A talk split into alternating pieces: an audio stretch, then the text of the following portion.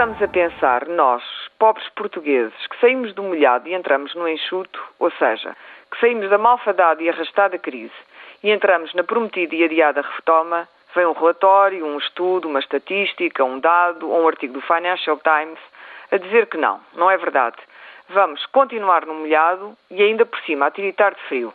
É o que agora aconteceu com este relatório da OCDE, que atesta que Portugal vai ser o país da dita OCDE que menos crescerá até 2010 e, portanto, não acompanhará o desenvolvimento económico dos seus parceiros europeus. Continuaremos, dizem eles, a divergir. Estes relatórios servem sempre para os partidos da oposição, vulgo PSD, desatarem numa gritaria a dizer que o governo falhou. E servem para o governo, vulgo PS, anunciar que não, não é verdade. Há uma margem de esperança e de tímido crescimento económico melhor do que aquele que havia quando a dita oposição era governo. E assim andamos, um bocado fartos disto.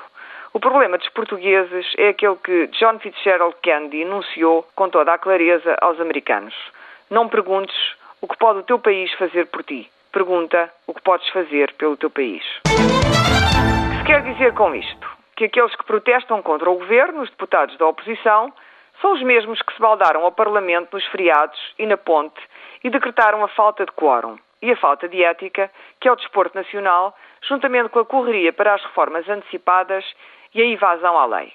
E que os mesmos que afiançam que tudo vai bem no Reino de Portugal e da depauperada economia portuguesa, atrasada, improdutiva, são os mesmos que, tal como os deputados da oposição, deram às de Vila Diogo na Páscoa.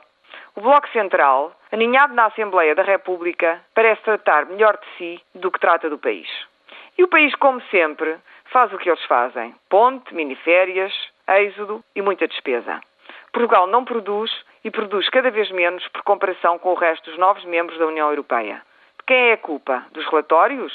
dos governos ou também da nossa irresponsável tendência para a Gazeta. Para o português, um feriado, estão a chegar aí mais. É como faltar à escola. Um grande prazer.